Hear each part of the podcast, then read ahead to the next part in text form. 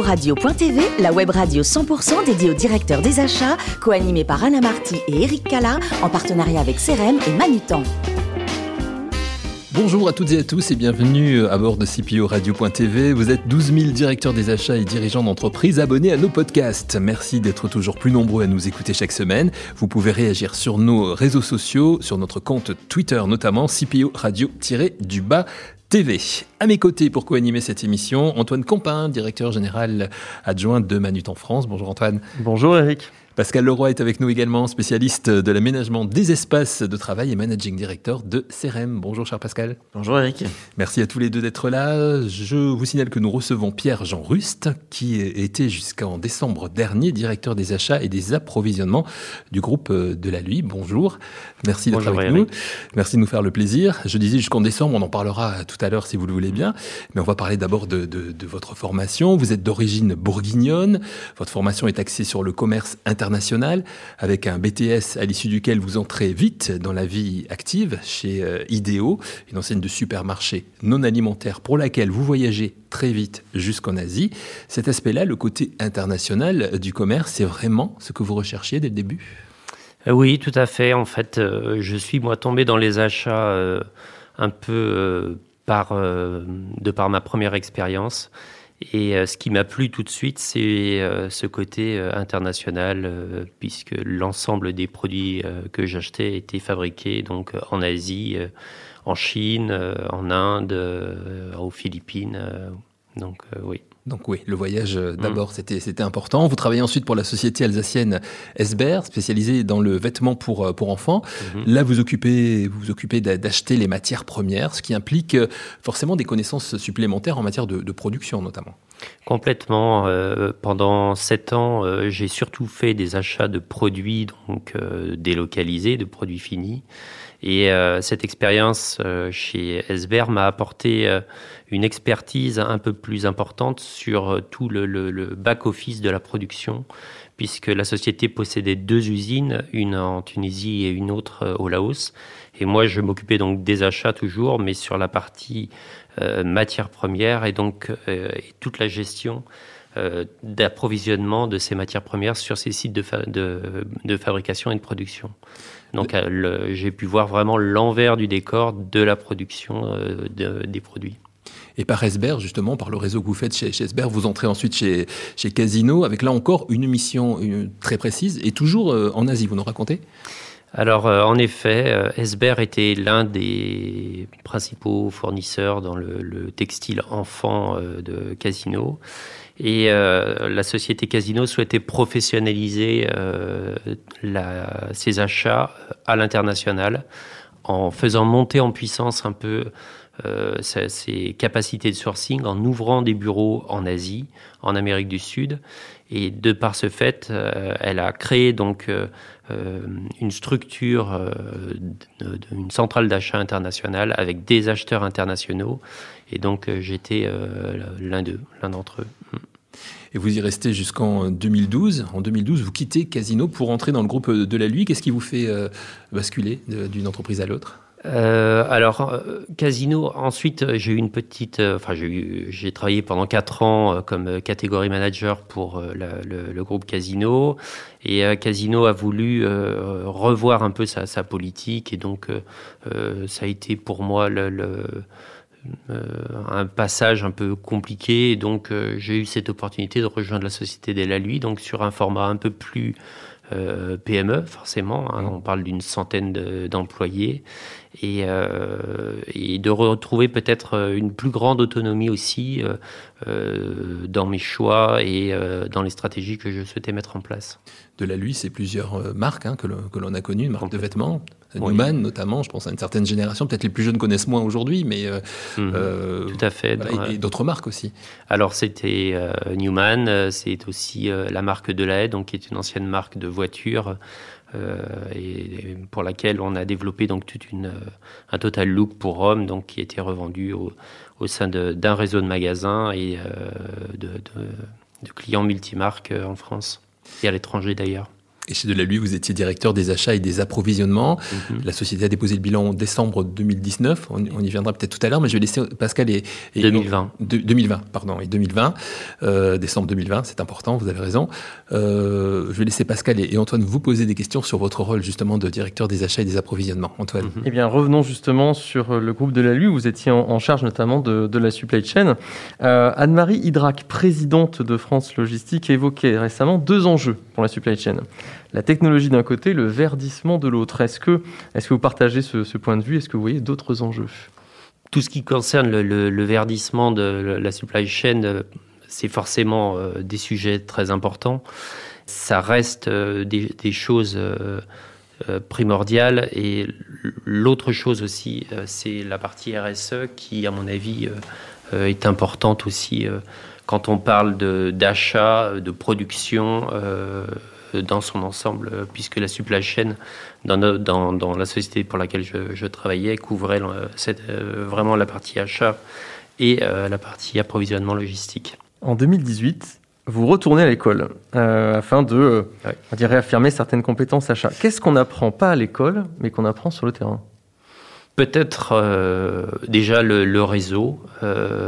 c'est L'expérience permet de, tisser un réseau de fabricants, de, euh, prestataires de services, et ça, euh, l'école ne, l'apprend pas. Et ensuite, euh, peut-être une posture aussi dans une négociation, dans une relation qu'on peut avoir avec, avec un fournisseur. voilà.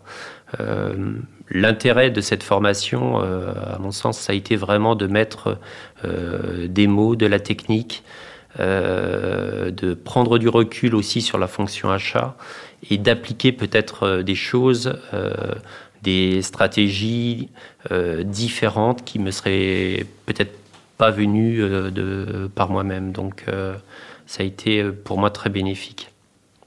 Très bien. Et enfin, euh, dernière question. On a beaucoup parlé RSE. C'est un enjeu majeur, notamment dans le secteur de la mode. Euh, comment intégrer ces, challenges dans votre nouveau projet, notamment projet de trading?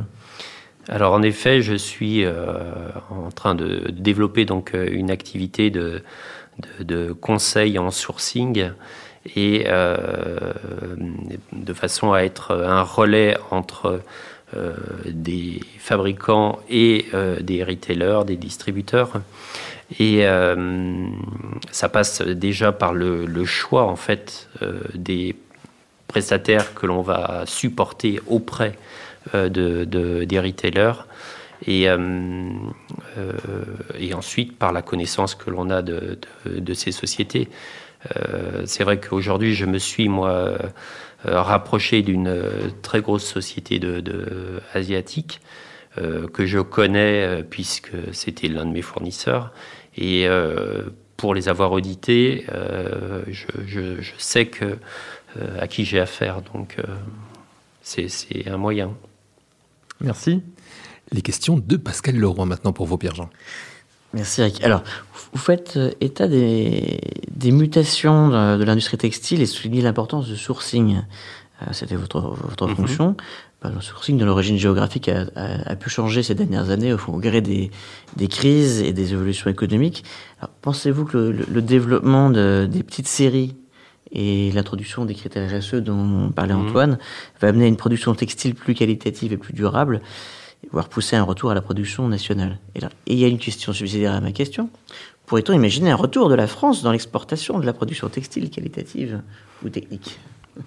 Alors, ce qui, euh, ce qui est certain, c'est que euh, le fait de devoir traiter des plus petites séries, euh, ça implique forcément derrière de, de, travailler avec de nouvelles zones de, de production, parce que certains, certaines zones de production et donc certains fabricants ne, sont pas adaptés pour euh, ce genre de choses. Donc euh, ce mouvement-là, on le voit, et je l'ai vu moi chez Delalui depuis les années 2015, où euh, la, stratégie en termes de sourcing a été justement de revenir en zone proche pour euh, gérer de plus petits volumes euh, et gérer des produits peut-être plus qualitatifs aussi. mais pour autant,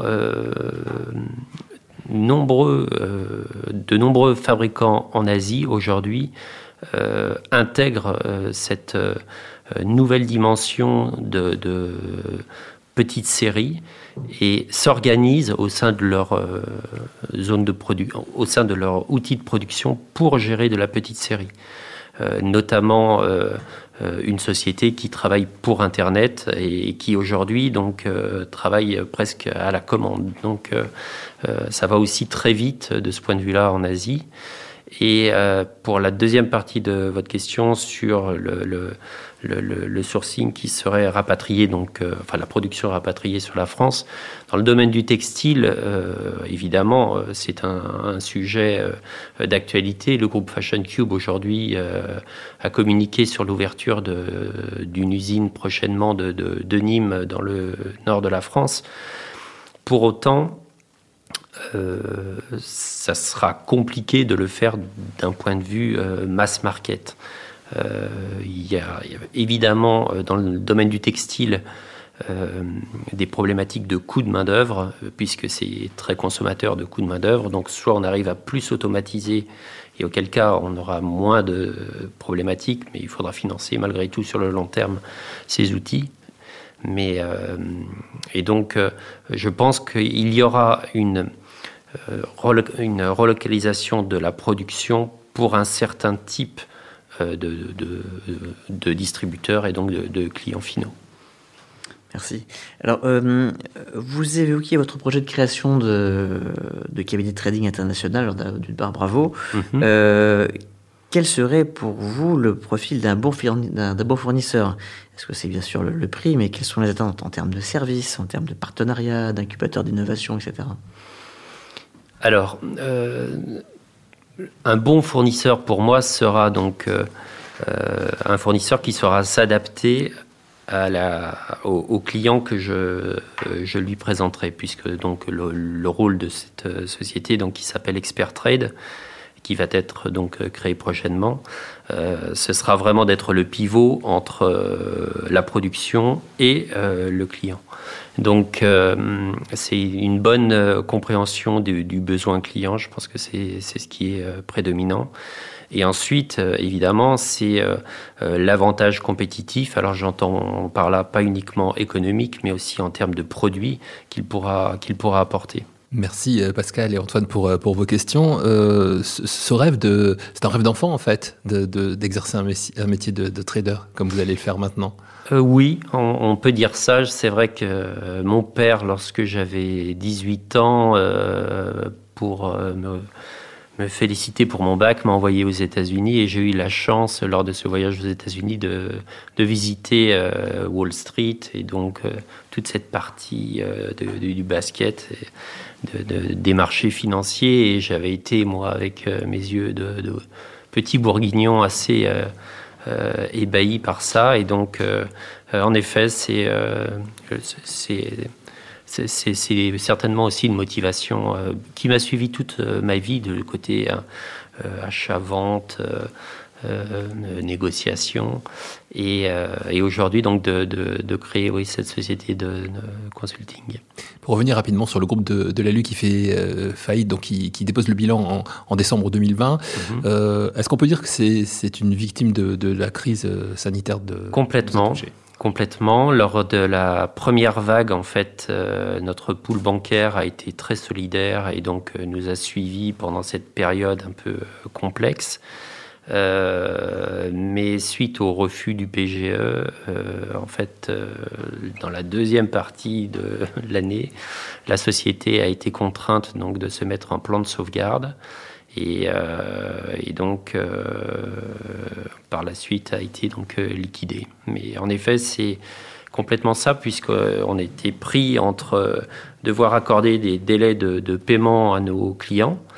Euh, qui était fermé et nous, de l'autre côté, euh, apporter des garanties à nos fabricants. Et c'est en ça que nos banques euh, nous ont suivis sur la première partie de, de, de, cette crise Covid, en, confirmant l'intégralité des, des, ouvertures de l'aide de crédit qu'on avait pu faire pour, pour nos achats. Donc, cet écart de trésorerie a été fatal à, la société, en effet. Dans votre parcours à vous, Pierre-Jean, vous nous l'avez démontré, vous avez un goût prononcé pour, pour les voyages. Est-ce que vous savez déjà, et puis vous montez une société donc trading internationale, vous savez déjà quelle sera votre prochaine destination? Alors professionnellement parlant, ce sera certainement euh, Hong Kong. Et euh, avec ma famille, euh, j'espère pouvoir aller en Grèce. ma fille a lu récemment euh, l'Odyssée. Donc euh, je me suis dit, tiens, Ithac, pourquoi ne pas faire un, petit voyage par là-bas Sur les traces d'Ulysse. Exactement. Vous êtes un grand voyageur aussi. Ouais, un grand voyageur. Oui, absolument. Il est resté absent très longtemps. Euh, vous êtes aussi investi de façon associative à un moment donné de votre vie pour les enfants du, du Mekong. Qu'est-ce que cela vous a apporté? Est-ce que c'est quelque chose que vous pourriez renouveler? Oui, oui, tout à fait. Là, j'ai un peu plus, euh, j'aurais peut-être un peu plus de temps puisque j'étais quand même euh, très pris par mes déplacements à l'étranger euh, par le passé. Et donc, c'est quelque chose qui me tient à cœur, que je souhaiterais renouveler, apporter ma contribution aussi simple, enfin, à, cette association donc d'enfants du Mekong, qui en fait se charge de euh, sortir les enfants euh, de, leur quotidien euh, et apporter un apport financier aux familles pour que les enfants puissent aller à l'école. Et donc, c'est vrai que quand on, est, quand on voyage beaucoup en Asie et dans des zones comme l'Inde, comme les Philippines, comme, on voit bien que l'enfant est souvent une, une, aide euh, financière pour le ménage. Et donc, euh, c'est une des raisons pour lesquelles il ne va pas forcément à l'école. Et donc, cette, cette association se, se, substitue en fait aux parents en leur apportant une aide financière. Et, et je trouve que l'idée est vraiment très, un, très juste. et en effet, c'est l'un de mes projets aussi. On a commencé cette interview en disant que vous étiez bourguignon. On va terminer de la même mhm. façon, euh, puisque un bourguignon aime forcément le vin. Quelles sont vos cuvées de prédilection? Alors, euh, je suis très bonne. Euh, j'ai mon père donc avait la chance de, de, pouvoir acheter une pièce de vin à chacun de ses petits, à chacune des naissances de ses petits enfants lors de la vente des hospices de Beaune. Donc, on faisait ça avec la maison de Rouen. Et donc, euh, il y en a eu beaucoup? Il y en a eu beaucoup de petits euh, Oui, il y en a eu 17. Euh, donc ah voilà, on a cette chance d'avoir beaucoup de vin dans la, dans la famille. Et, et je dirais, oui, les cortons pour moi, c'est le haut du panier en Bourgogne. Mm. Merci beaucoup, merci Pierre Jean-Russe d'avoir participé à cette émission. Merci Antoine Quentin et Pascal Leroy. C'est toujours un plaisir d'animer les émissions avec vous. Fin de ce numéro de CPO Radio.tv. Retrouvez toute notre actualité sur nos comptes Twitter et LinkedIn. Et on se retrouve mercredi prochain à 14h pour une nouvelle émission. Merci beaucoup. L'invité de la semaine de CPO Radio.tv, une production B2B Radio.tv en partenariat avec CRM et Manutan.